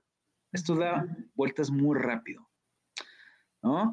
Eh, yo recuerdo compañeros que en el 2016 eran priistas, así de hueso colorados y prensa tricolor, y ahora son nueva gobernanza y 4T, ¿no? Yo entiendo también esa parte, no la justifico, de la búsqueda de la supervivencia. Sin embargo, hay que tener un poquito de congruencia. Por eso me atreví a publicar ahí eh, el salario de Gerardo Flores como conductor del CISART. Y, a la par facturaba convenios de publicidad cuando la ley eh, lo prohíbe. Y no solamente él, hay varios. Ahora, bajo esta dinámica de la prensa monrealista, porque hay que identificar y hay que ser claros, hay dos bloques, la prensa monrealista y la prensa no alineada. Y generalmente se da, ¿eh? En los sexenios. ¿No? A, mí siempre me ha tocado ser rebelde, siempre me ha gustado ser desestabilizador. desestabilizador, dice Gerardo. A mí siempre me, ha tocado con sus bemoles, con sus problemas, con también respeto mutuo, pero también con muchos problemas. Pero bueno, eh, yo eh, veo ahorita varios contratos también de algunos eh, y curiosamente me, recordó esta parte cuando yo le solicité formalmente vía documento a Soledad Luego en una entrevista y me contestaron que no, que porque no soy profesional, no soy periodista de profesión. Y ahora ves los perfiles en algunos puestos y dices, válgame Dios. Y sobre todo cuando los andan hasta felicitando en redes, ¿no? Felicidades, güey. Ah, ah, bueno, ah, bueno, ¿no? Este, pero em, varios compañeros han tenido incluso hasta contratos de publicidad con el ISTESAC. Que no el ISTESAC está quebrado, que no el discurso es que está quebrado y que lo saquearon y que los excesos. Yo veo por ahí varios contratos de publicidad con el ISTESAC y buenos, jugositos. Entonces, ¿cuál es el discurso? Entonces, ellos también fueron parte de ese saqueo porque además hay una asignación presupuestal, hubo una asignación presupuestal de varios años, hasta por casi dos millones de pesos para convenios publicitarios por parte del ISTESAC. Ok, me podrán justificar, pues es que ese fue el parte del gobierno priista de Tello. Pues sí, pero de, ahí tú agarraste. Y ahora me dices y justificas todo el discurso de David. Entonces, no, es lo que le, le acaba de pasar a Gerardo con esa publicación que hice, ¿no? Entonces, eh, yo creo que sí, coincido mucho con Lucy. más allá del tema político, más allá de la supervivencia, del amiguismo, del compadrazgo, de que ahora estoy con el equipo ganador, ¿no? Es como cuando ves fútbol y a quién le vas, pues al que gane, ¿no? Al que ganó. Este, eh, yo creo que sí se deben de establecer reglas muy claras y también ser muy vigilantes de qué medios van a ser los beneficiados con los contratos. Y si Gerardo está reprochando que hubo excesos y falta de transparencia, pues entonces haga todo lo contrario que transparente absolutamente todos los contratos, que sea justo en la erradicación o en la otorgación de los convenios. Que yo sé que, no sé si por lo menos cinco de los seis que estamos aquí, de eso sí estoy completamente seguro, no vamos a tener convenio de publicidad con este gobierno. Está bien, es una política de ellos, pero entonces que no vengan a hablar de justicia, eh, ni de equidad, ni de transparencia, ni de que se trata de reformar los equilibrios informativos, ¿no? Entonces, eh, yo dejaría ahí mi comentario y, este, y ojalá, ojalá que Gerardo tenga a bien recordar también de dónde viene, ¿no? Digo. Gabriel Contreras, hablemos de convenios. Tú sí, tú no. ¿Por qué sí? ¿Por qué no? Coincido, a mí también Gerardo Flores me buscó hace mucho tiempo, yo creo que sería como en 2018 para platicarme cómo estaba todo el proyecto de la Delegación de Bienestar. Nos buscó a muchas personas, creo. Y me pidió que le echara la mano, que iba a estar difundiendo ahí algunas cosas y que más adelante cuando ellos tuvieran dinero, porque pues, entiendo entonces que para ese momento que acababa de cambiar la administración federal con Andrés Manuel López Obrador, pues no había recursos y tiene cierta lógica porque en aquellos años pues, se acordarán todos que ni siquiera le pagaban a los servidores de la nación, o sea, era gente que se los llevaban ahí a, entonces los siervos de la nación a hacer el famoso censo del bienestar y no les pagaban. A mí sí me ofrecieron dinero, yo les dije muchas gracias, eh, mi línea editorial está definida desde hace tiempo, eh, me interesa administrar eh, lo que está sucediendo en la Delegación Federal de Zacatecas, me interesa ahondar en esa investigación, y pues yo buscaré mis propias fuentes de, financiamiento, porque al final del día estamos hablando de un tema que ocupa dos, dos rubros muy importantes, la libertad de prensa y la libertad de empresa. Y en cuanto a, ese, a esa definición, yo creo que es absurdo escuchar lo que dice Gerardo Flores, porque lo primero que tendrá que haber dicho es, estamos a punto de presentar en la 64 legislatura una nueva ley de medios estatal. No la ley de medios es total que abarque esto y esto y esto y estos rubros para hacer del poco recurso que tengamos o mucho recurso que tengamos una distribución justa de lo que necesitan los medios de comunicación en Zacatecas como forma de pago de publicidad a los medios a, las empresas. ¿No? O sea, él sale a decir es que estos son corruptos porque recibieron y esta lana y no da nombres, pero luego filtra los nombres y empieza un pleito un pleito absurdo, un pleito innecesario, es que, perdón, ahí ya le tocará a TV Azteca y le tocará al Sol y le tocará la Jornada dar la cara, porque últimamente todos esos medios hacen eh, todo menos dar la cara y apoyar a David incondicionalmente en cualquier escenario, en cualquier situación y justificar la cantidad de decisiones erróneas que están tomando. Y pues bueno, si mañana yo los veo callados, eh, veré que efectivamente es demasiado el compromiso de la línea editorial como para aguantar este tipo de mensajes absurdos, ¿no? Afortunadamente los que estamos aquí reunidos no, no tenemos la necesidad de caer en esa lógica. Entonces, si tu, entre comillas, coordinador de comunicación, lo que da en un video es un mensaje de, este, gastaban millones diarios o cientos de miles de pesos diarios, ok, ¿por qué gastaban esa cantidad? Mejor ponte a hacer un diagnóstico de cómo se tomaron esas decisiones conviértelo en una ley de medios de comunicación estatal porque no hay una ley de medios de comunicación estatal y genera un ambiente de justicia de la repartición de los recursos de publicidad. Pero no lo vas a hacer, ¿por qué? Porque es una forma discrecional de control de las empresas de medios de comunicación que No lo van a hacer porque ni siquiera hay comisiones instaladas en el Congreso. Aparte, aparte pero, pero la obligación del gobierno es presentar sus propias iniciativas. Entonces, hay muchas empresas que están a, punto de, la quiebra. Hay compañeros que han comentado con nosotros mismos que no les están pagando. Dije, ah, chinga, ustedes también están en el ISTESAC, cómo está la cosa, o sea, tampoco les pagan ustedes. ¿Por qué ustedes no? A ustedes no, no, no les pagan tampoco en medios de comunicación, ¿por qué? Porque los están ahorcando. Sí. Y entonces ahí sí vamos a ver cuántas empresas ha salvado el gobierno del Estado una y otra vez, porque no es la primera ocasión. Siempre están salvando empresas y como bien dice Andrés, ingresos, ¿a dónde se van los ingresos?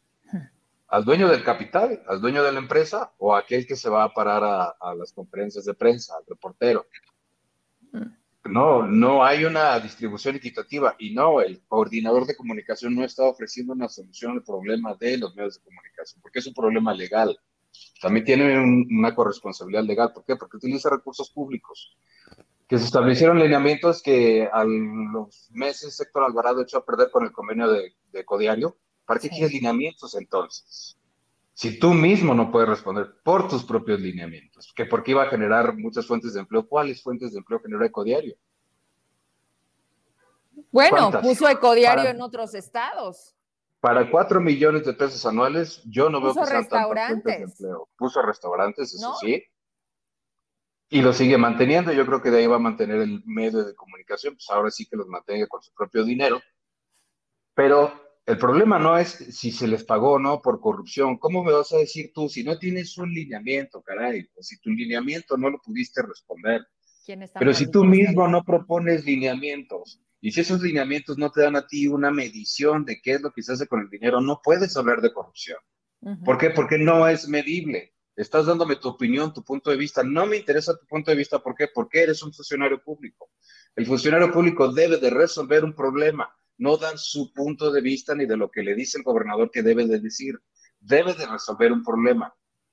Si hay un problema de corrupción, busquen el problema de corrupción, pero ¿sabes qué? Como no había esos lineamientos establecidos, o sí los hubo, quienes sí generaron la corrupción, que te puedo decir que ese codiario que no cumplía con esos lineamientos para recibir 4 millones de pesos, son los primeros que tenían que estar en un juicio del gobierno del Estado en contra de esa empresa. O sea, vamos hablando las cosas claras. ¿Quieren hablar de corrupción? Gerardo, ¿quieres hablar de corrupción? Empieza por el codiario. Ahí es donde se rompieron los lineamientos del gobierno del Estado. ¿No lo van a hacer? Pues entonces no vengan a hablar de corrupción. Y tampoco vengan a hablar de vamos a quitarles medios, vamos a hacer ya sabemos, no tienen dinero. Es lógico que no va a haber ese dinero. Y allá las empresas responsables que saben lo que estaban haciendo, saben lo que estaban jugando y que apoyaron al candidato y ahora lo, van a resentir. Igual que los trabajadores del gobierno del Estado. Pero, insisto, esto, es, esto sí es politiquería, David, esto es politiquería. Política es, genera tu propia ley de medios de comunicación, ponle orden a ese gremio con leyes evidentemente justas, porque si no son justas, pues entonces seguimos en lo mismo. Y la gente que tú traías en la, en la campaña la contratas ahora en Y esa gente, pues vamos a revisar los contratos porque no puede recibir por la ley de adquisiciones ningún otro convenio en ningún otro lado. Como si lo estuvo recibiendo Gerardo Flores en otros convenios de otras instituciones públicas, siendo servidor. Entonces, si van a hablar de corrupción, no me vengan a mí a decir que Tello que pagó, que Miguel Alonso que pagó, que Amaya pagó. Todo el mundo paga, es la publicidad del gobierno del Estado, de los gobiernos, de los municipios, de los estados y de la presidencia de la República. ¿En qué gasta la presidencia de la República? En la jornada, en Televisa, en TV Azteca y en todos los medios de comunicación a los que le sigue pagando publicidad. Pues nos quieren vender la idea de que es que se gastaba un millón de años y se gastaban 500 mil y bueno, y David, ¿cuánto se va a gastar y en base a qué? ¿Cuáles son los lineamientos? ¿Por qué vamos a justificar ese gasto? Y en serio, lo siento mucho por las empresas porque se dedicaron a hacerle la campaña a David. Ahora saquen la cara. Si mañana no los veo defendiendo su propio gremio, pues por favor, no hablemos de intereses de gremio, hablemos de intereses empresariales y ahí sí cada quien haga bolas. Hay que aclarar, si me permiten un paréntesis, hay que aclarar algo que decía muy bien Heraclio. Publicidad y línea editorial son dos cosas diferentes. Yo oferto que tú promuevas tus acciones de gobierno. Eso no quiere decir que me vas a condicionar mi pensamiento. Hablar bien de línea. Y a absolutamente no decir nada negativo. La propia Comisión Interamericana de Derechos Humanos establece que como recurso público los medios de comunicación también tienen derecho. Pues si no fuera eso, pues entonces no habría empresas de construcción, no habría proveedoría de ningún tipo, porque entonces nadie tiene acceso al recurso público. Dios, entonces solamente los diputados, los alcaldes, los gobernadores tienen derecho a percibir un salario a través de nuestros impuestos. Por favor, o sea, hay que aclarar bien. El recibir un convenio de publicidad no es chayote, es una oferta. O cuando yo prendo la televisión había un comercial, ¿qué? o sea, ¿no? Pues es publicidad. Pero eso no quiere decir que, que me tengas que callar para otorgarme un convenio que es recurso público, que es revolvente porque yo también pago impuestos, porque usted también paga impuestos. Entonces, usted también tiene el derecho a estar informado de las acciones del gobierno.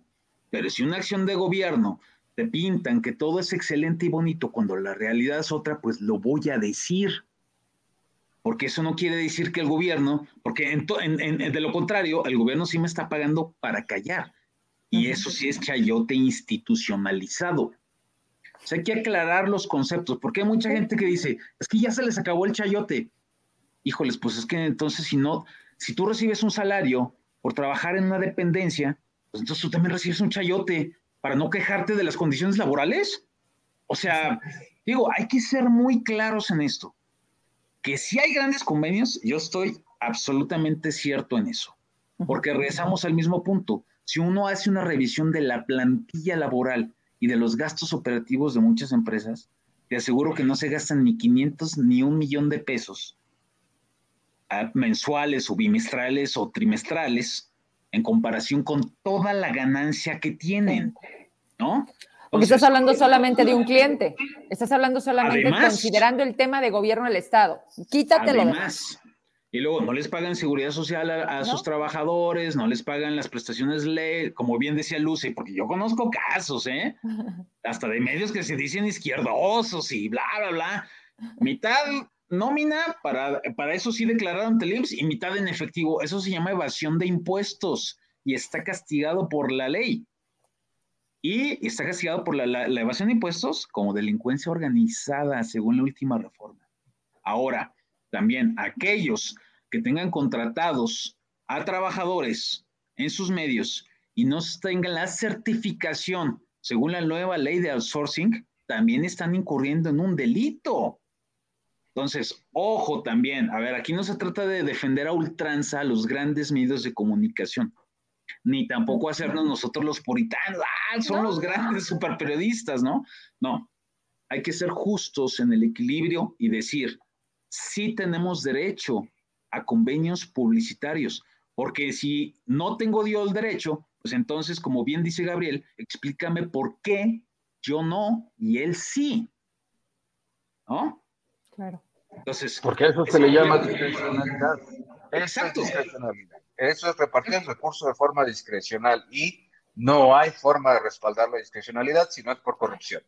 Así es. Entonces, ¿qué está proponiendo Gerardo Flores? Vamos a corromper a los medios de comunicación para qué? Para que obedezcan a David. Ya, ya corrompieron a uno, ya corrompieron a uno. Yo no sé qué va a vender cierto periódico de izquierda cuando sus lectores son de la UAS. Y lo que están viendo es una línea editorial oficialista. Déjenlo que venda el periódico. ¿Cuánto va a durar? ¿Un mes? Necesita forzosamente los recursos públicos porque no va a vivir. Pero lo decidieron así. Decidieron un día criticar al crédito ganadero y al otro día estaban festejando a David. ¿Por qué? Porque no les importa a su audiencia, porque no les importa lo que venden. Lo que les importa es el convenio publicitario para sobrevivir como empresa particular. Dejemos las cosas bien claras. Y ahora, los medios de comunicación sí somos una quimera democrática. ¿Por qué? Porque vivimos de lo público, pero cobramos en lo privado. Para eso son las líneas editoriales.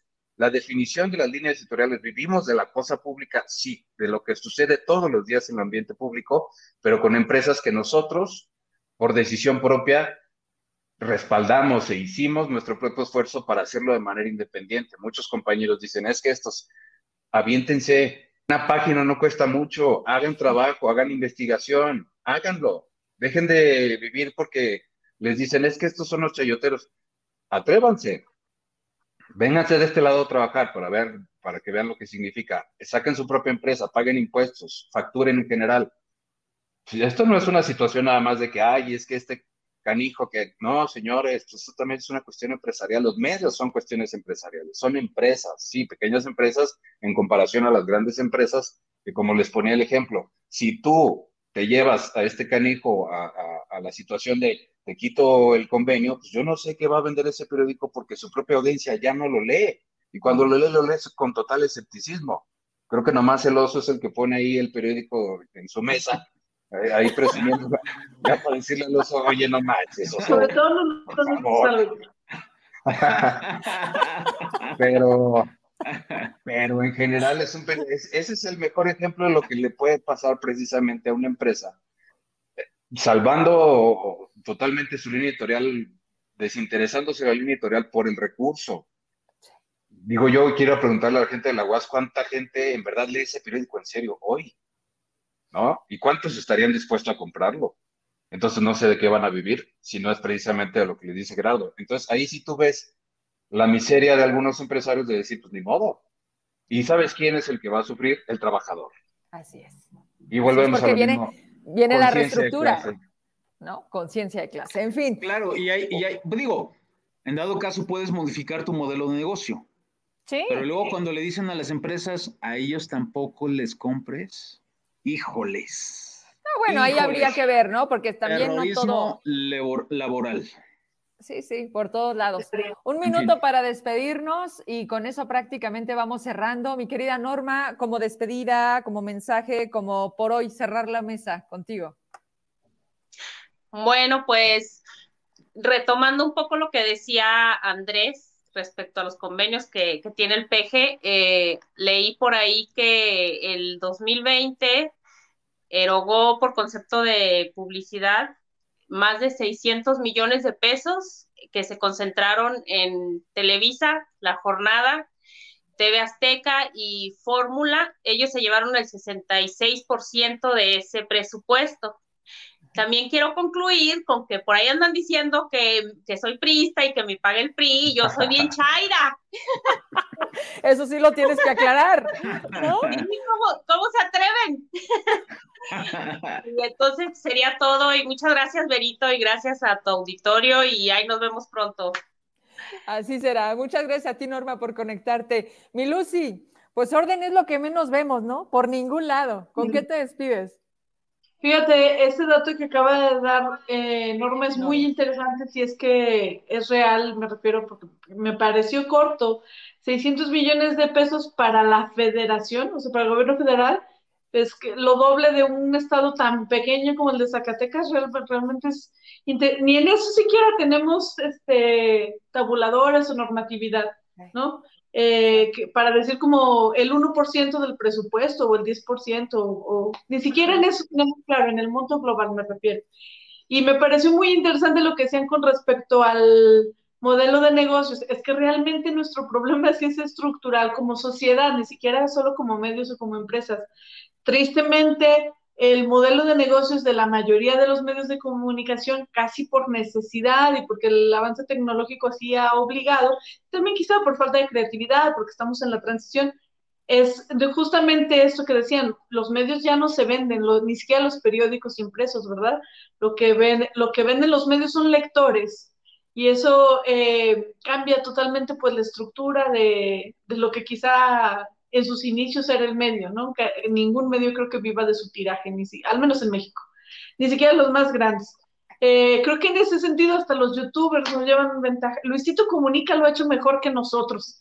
Digo, también este, porque quizás sea más divertido ver lo que él hace que nosotros, pero es una cosa que nos da para pensar que tiene que cambiar, porque no podemos estar metidos en este problema cada seis años, una vez unos, otra vez otros, eh, esta tendría que ser una cosa que se resolviera por el bien de todos, eh, como, diría Andrés, pero no so, Andrés Manuel, este, pero no solo por el bien de todos los medios, sino por el bien de todos los ciudadanos. Este, Tenemos eh, transparencia en eso, ni los medios siquiera tenemos la suficiente transparencia en ese sentido. Y gracias. ahí les va el dato. En el 2020 se ejercieron 2.248 millones de pesos por parte de la, presidencia de la República y el 52% de este recurso se le llevaron Televisa, TV Azteca y La Jornada.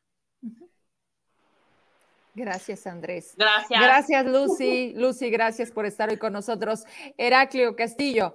Oye, yo veo que publican las notas de Zacatecas en proceso y eso tampoco es gratis, porque se señalaba sobre lo que se gastaba en medios locales, pero también en medios nacionales. Y es algo que también ha hecho mucho David desde la campaña. Y quiero dejarlo muy claro, porque aquí salieron las cosas así, derechas.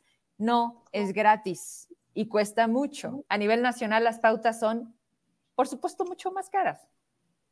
Sí, nada más que la cuestión es que la nueva gobernanza, por concentrarse en este, mm, como someter a los medios locales, se ha olvidado de atender a los medios nacionales y son los que le están afectando a su percepción ya, a la imagen de todo un estado. Yo siento que pues viene este recorte, sí, en el presupuesto para medios de comunicación. Eh, lamentable o no, pues se valorará después pero pues siento que va muy en, en, la línea de lo que está ocurriendo con la nueva gobernanza, ¿no? Porque pues no tienen nada que informar. Vemos los boletines y no tienen sustancia, entonces pues que es malgastar un dinero publicando nada. ¿Qué? Yo estoy de acuerdo en que se recorte pues el presupuesto a, a medios, pero que tampoco se tenga esta política de cacería de brujas o pues de hostigamiento, del estar cerrando puertas, digo, libre competencia. Y hay audiencia. Y hasta el CISART tiene defensoría de las audiencias. En algún momento la van a utilizar. Ojalá que así sea. Gracias, Heraclio, por estar con nosotros hoy. Andrés Vera, rapidísimo, nos despedimos. ¿Con qué te despides? Sí, oye, ya dos horas llevamos. ¡Qué bárbaro! Eh, ahora sí que qué bueno que, que hay audiencia. Este, pues nada, eh, como siempre, un placer estar con ustedes cinco. Ahora sí que una mesa muy equilibrada, los niños. Las niñas y los niños. Niñas y niños. Eh, y pues gracias, gracias a toda tu audiencia y nos estaremos viendo por un. Gracias a ti, Andrés. Y mi Gabo, ¿con qué te despides por ahora? Sí, yo insisto, si ellos en verdad quisieran resolver lo que dicen que es un problema en los medios de comunicación, hubieran presentado ya un proyecto de ley de medios de comunicación estatal para tener entonces sí un panorama completo de lo que significa para ellos la empresa de medios de comunicación, cómo se regula y cómo debemos de participar los sujetos obligados de esa ley. Pero como no la hay, pues es simplemente el control discrecional del que tanto se quejan, solo que ahora lo que van a hacer es supuestamente bajar los recursos, ¿no? Ahora van a gastar menos, supuestamente pero van a seguir gastando, eso ténganlo por seguro, van a seguir gastando, van a seguir gastando y coincido en Heraclio, van a gastar en, eh, pues en tonterías porque no comunican absolutamente nada. O sea, me parece un gasto superfluo, creo que pueden utilizarlo mejor, paguen la nómina a la gente. Digo, eso sí es una obligación, eso es una prioridad. Y pues eh, vaya, hasta que yo no vea una propuesta seria de regular la actividad de los medios de comunicación, pues, seguimos hablando de lo mismo de lo que estábamos hablando en los sexenios anteriores, el uso discrecional de los recursos públicos para la promoción personalizada de un personaje como David Monreal, que ha estado realizando desde hace muchos años, yo decía en Agenda Política, no puede ser posible que en la página de internet de David Monreal MX, porque está penado por la ley, eso es promoción personalizada, esté difundiendo actividades de la coordinación de ganadería. ¿Por qué? Porque nunca abrió una página de la coordinación de ganadería en la, federación en Facebook. Hablaba de David Monreal y eso es promoción personalizada, pero pues ahí vemos a la oposición esperando a ver si alguien les hace el trabajo. Pero bueno, estaremos al tanto de todo lo que sucede otra vez en Zacatecas. Gracias a todos, me da gusto verlos, saludarlos. Felicidades, Norma, Lucy perdón, Norma Heraclio. Lucy también, felicidades. Qué bueno que te dejas ver. Pues gracias. Yo, como siempre, con ustedes agradecida por haber hecho juntos este programa que sin duda cambia. La gente, ahí hay mil comentarios. Me despido de ustedes, sobre todo a quienes permanecen. Sí, dos horas de programa. No está sencillo, no. vean a mi normita y anda con esa cosa coreana a dos, tres de caer. Ya se le, ya se le trepó el coreano, dice ya ella. se le trepó el coreano, pero bueno, el coreano. Te, dejamos descansar. te mandamos un, beso. El, cuadrado, ¿no? Qué placer, como siempre. Gracias a ustedes. Nos vemos la próxima y a todos ustedes por seguirnos igual. Buenas noches, que descansen. Hasta la próxima. Bye.